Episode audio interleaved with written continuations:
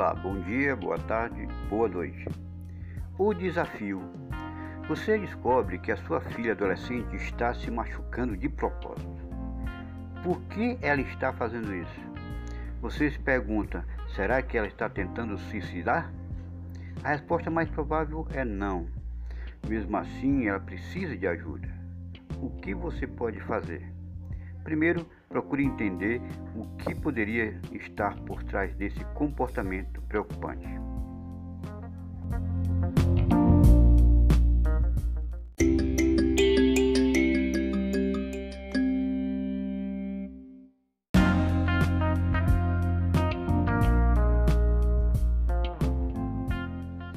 Eu sou Tasso Batista, titular do podcast Status Infonews. Bom, gente, é, o tema que nós vamos ouvir hoje é sobre a autolesão na adolescência. Por que que acontece? Pois bem, a autolesão é só uma prática que está na moda? Alguns jovens começam a se autolesionar quando ficam sabendo que outros fazem isso.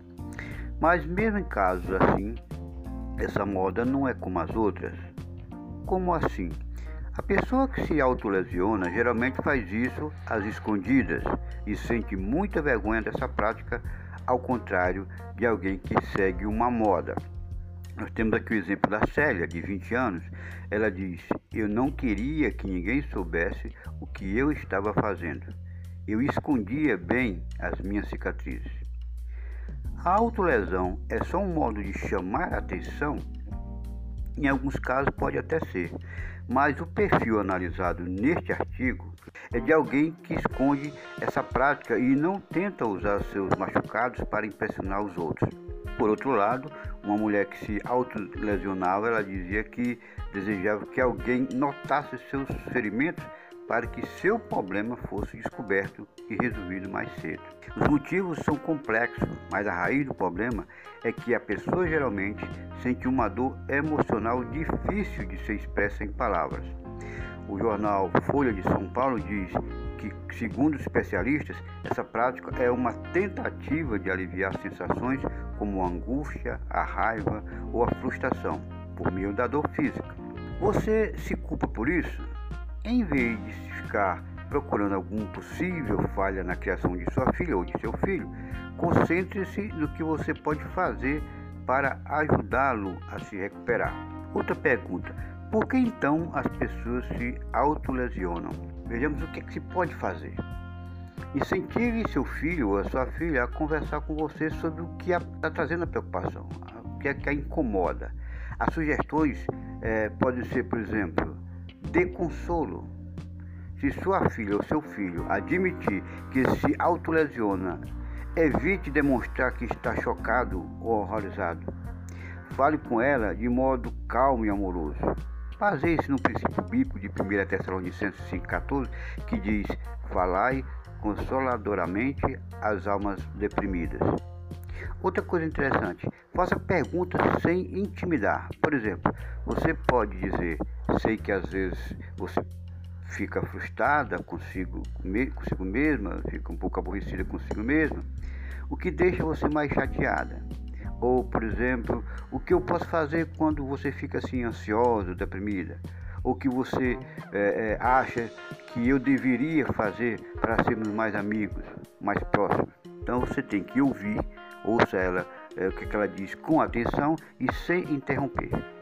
Use o princípio bíblico de 1 Tiago 1,19 que diz: Seja rápido no ouvir, vagaroso no falar.